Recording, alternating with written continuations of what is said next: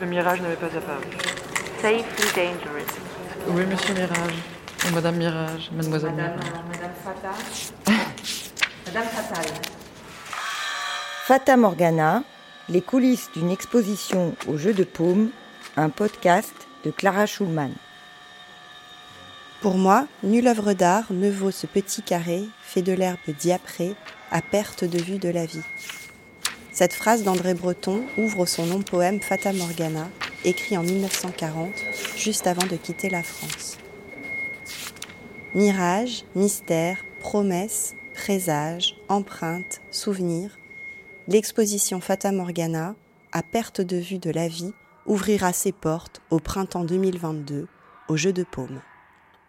D'ici là, six épisodes vous proposent de suivre une partie des artistes qui y sont associés. Comment elle ou il travaillent, se projettent, se racontent. Alors, Épisode 1 Les profondeurs. Julien Bismuth et Christine Rebet sont tous les deux nés au début des années 70.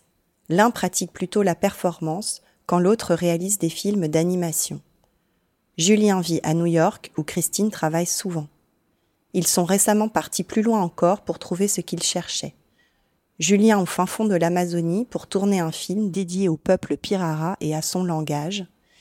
Christine au Bahreïn pour enregistrer ce qu'il reste des chants ancestraux des pêcheurs de perles. Julien est revenu d'Amazonie avec deux films, l'un très long, qui suit du regard le fleuve le long duquel vivent les Piraras, l'autre plus court, un entretien avec l'anthropologue avec qui il a fait ce voyage. Il me raconte ce projet fleuve accroché à une langue qu'il ne parlera jamais. Christine n'a pas encore achevé son film au moment où je monte ce premier épisode. Elle me raconte, depuis son atelier à Paris, un film en plein travail et qui, en trois minutes, décrira le Big Bang de la perle. Du très long au plus court, deux manières d'enregistrer les lointains. Salut Julien. Allô? Tu m'entends? Mais parfaitement. Ah, parfait. Et toi? Il y a toujours un moment de doute où je me dis. C'est étrange parce qu'à New York, il y a beaucoup de gens qui viennent d'ailleurs. J'ai quelques amis new-yorkais de New York, mais on a beaucoup d'amis qui viennent d'Europe, qui viennent d'autres parties des États-Unis. Et donc, je me sens intégré parce que je suis intégré dans une communauté de gens qui ne sont pas vraiment intégrés. Personne n'est intégré. New York n'est pas vraiment intégré avec le reste des États-Unis. Hmm, C'est- C'est vraiment un lieu à part. C'est ça. Euh, enfin, au moment de l'élection de Bush, mais surtout au moment de l'élection de Trump, je m'en suis vraiment rendu compte parce que j'ai vécu quand même assez longtemps aux États-Unis, mais j'ai vécu en Californie et sur la côte Est.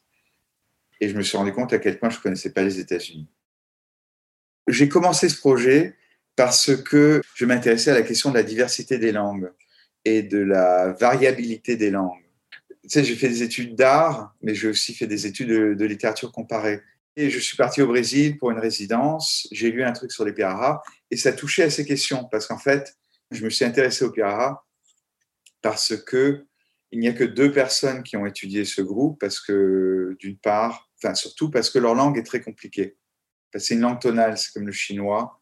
Donc tu peux dire une même séquence de, de- de voyelles et de consonnes, mais si tu fais varier les tons, euh, ça, a un autre sens. Un, un pirara peut parler une phrase, mais peut aussi la siffler, la fredonner, la marmonner, par exemple si il ou elle a la bouche pleine, et la crier. Parce qu'à partir du moment où ils arrivent à, communiquer la mélodie des mots, ils, ils communiquent la phrase. Ce qui est très étonnant, c'est qu'ils communiquent à travers de longues distances. Ils entendent le bruit d'un bateau qui approche, que moi je n- j'étais incapable d'entendre, et ils vont pousser une séquence de cris.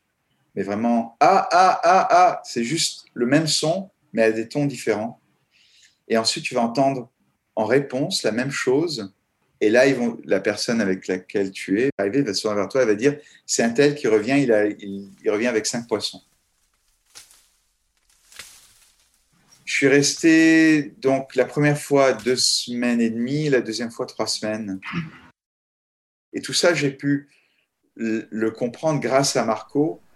Et ce n'était pas des choses qu'il me disait, c'était tout simplement lui qui m'encourageait à regarder à nouveau, mais de plus près.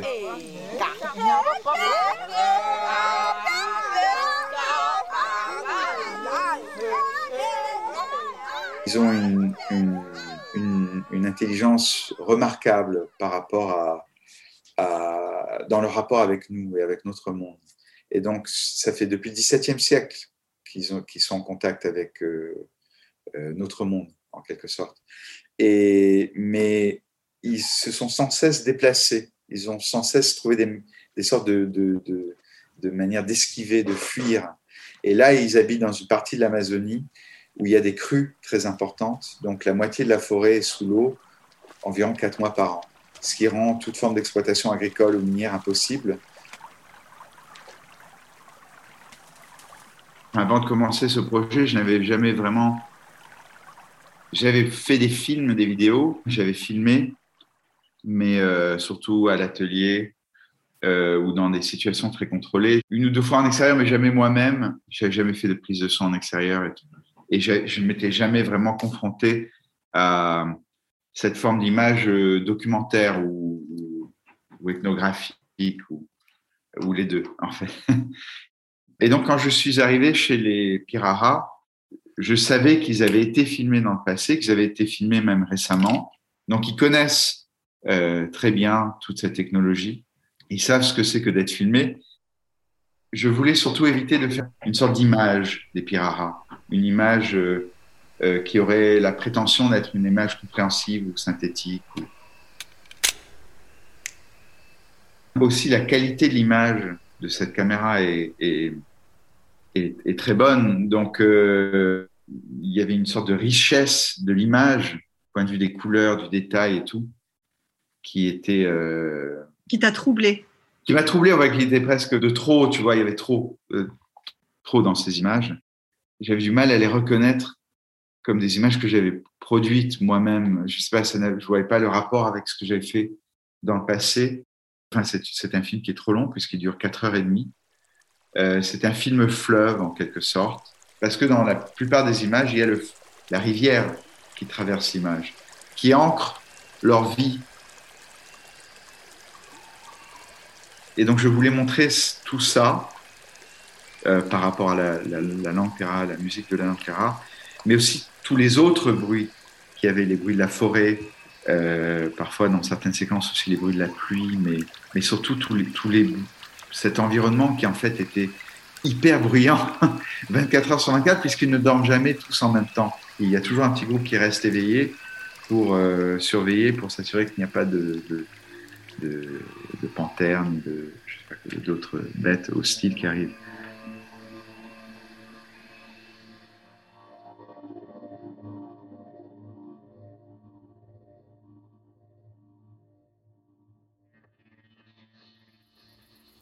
This is a sonnet by Diane Seuss.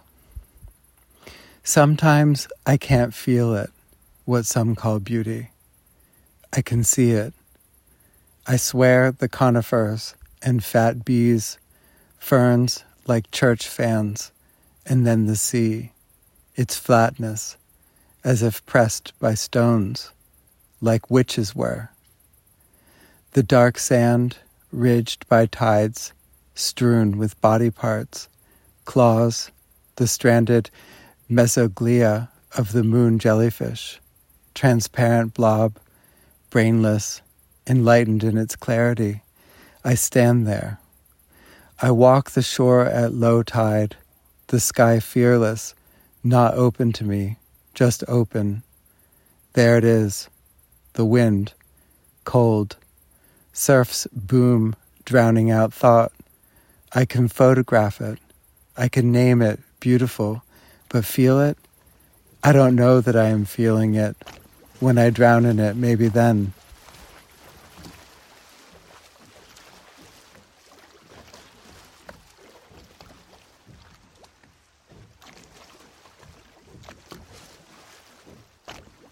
T'as vu, je marche sur la pointe des pieds parce que sinon ça fait. Mais non, il pas, le son c'est bien. Ah, j'adore le son aussi. En fait, le film est une reprise d'une chanson des chants des pêcheurs de perles. Et c'est un chant où les pêcheurs, à l'époque, remontaient l'encre et chantaient Yamal. C'est une chanson religieuse, euh, puisque je t'ai expliqué une autre fois que tout, tout, les activités euh, sur le bateau avaient un chant. Et euh, le chant était lancé pour que, collectivement tout le monde travaille et chante aussi et danse, parce que c'était aussi des performances. Et Yamal euh, initie euh, ce voyage qui va, qui va prendre quatre mois.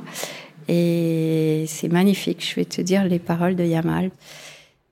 Dieu, oh Dieu, allons là où l'homme ne vit pas. Allons là où les émirs euh, dorment dans la nacre. Yamal, Yamal, ça veut dire fortune, fortune. Allons là où le diable souffre au plus profond de nos oreilles. Et en fait, c'est vraiment pour ça que j'ai voulu faire ce film ou un film autour des pêcheurs de perles. Puisque leur voix très profonde m'a intriguée et je me suis dit euh, qu'on dirait que les voix elles-mêmes ou le ton très grave représentaient exactement ce que nous, on ne connaissait pas. Sur le bateau, il y avait des performeurs, il y avait un chanteur qui s'appelle le Naham, qui est le soliste, et un groupe qui répondait bah, comme cette activité a disparu dans les années 20, eh ben, les chants ont, quelque part disparu. Mais tu as certains pays qui ont gardé cette tradition euh, bah, sans les mouvements, euh, mais qui chantent toujours. Donc j'ai vu ça au Bahreïn. En fait, ils les ont gardés parce qu'ils ont des lieux où les hommes se réunissent et, reprennent les chants. Donc c'était magnifique. Donc c'est beau d'aller chercher quelque chose qui est sonore et que tu vois aussi, euh, comment dire, c'est comme une empreinte de leur culture.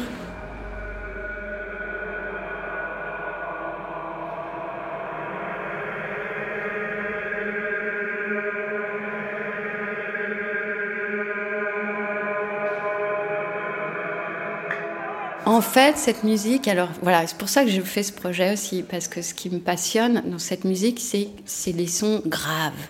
Ça vient du fond de la mer. Donc le Naham, en fait, c'est quelqu'un qu'on choisit peut-être sur le bateau, qui a une voix particulière, mais qui a une voix aussi qui va porter tout l'ensemble. Donc c'est lui qui lance, euh, qui lance le chant, et les autres en chœur répondent. Et c'est presque des exclamations comme. Je me suis dit que les plongeurs euh, bah, ramenaient ça du, fin fond de la mer. Donc en fait, le film en 2 minutes 40 euh, parle de siècles, de siècles et de siècles de cette activité.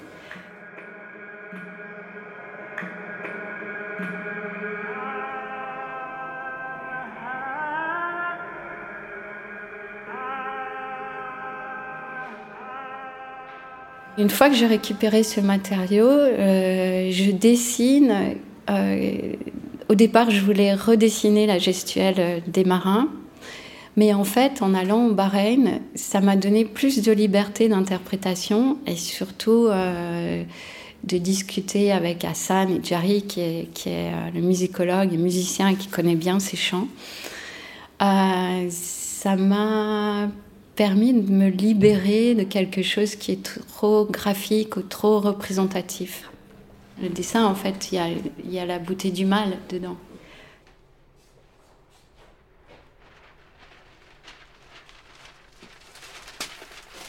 Donc combien il y a de scènes On commence avec la mer. À travers la mer, euh, il y a un coquillage qui se forme. Le coquillage devient une oreille.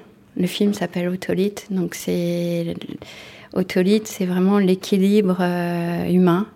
C'est le cristaux qu'on a dans l'oreille, dans, le vestibule, et ça maintient, euh, ça maintient l'équilibre. Euh.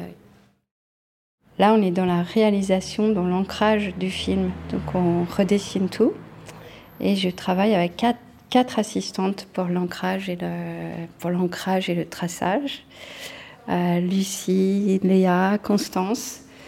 Euh, il y a Lubna qui est, qui est en train d'être avec la caméra dans un autre endroit, au frigo. C'est dans un, dans un lieu où il y a des ateliers et on a trouvé, euh, euh, comment on appelle ça, quand on filme l'animation, un bon titre.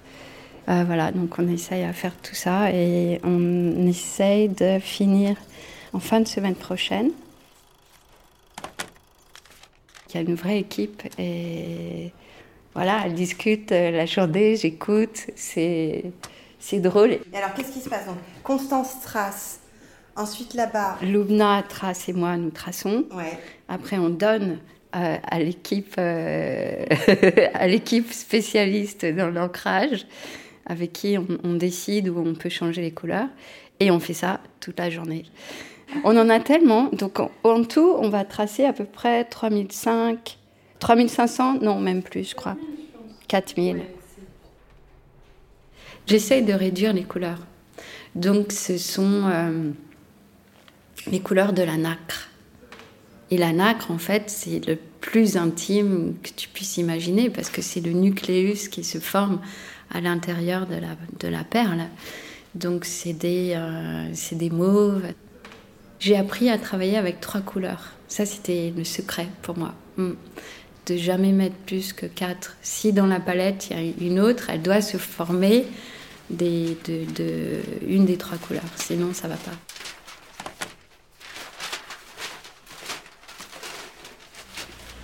Comme une initiation, un rituel qui existe euh, depuis des millénaires euh, pour, pour essayer de choper l'éternité de l'image. C'est quand même euh, c'est quand même incroyable, mais ça c'est le monde et c'est cet étonnement euh, de la beauté du monde ou la beauté de résistance. Donc c'est sur ces points de résistance qui ça me passionne.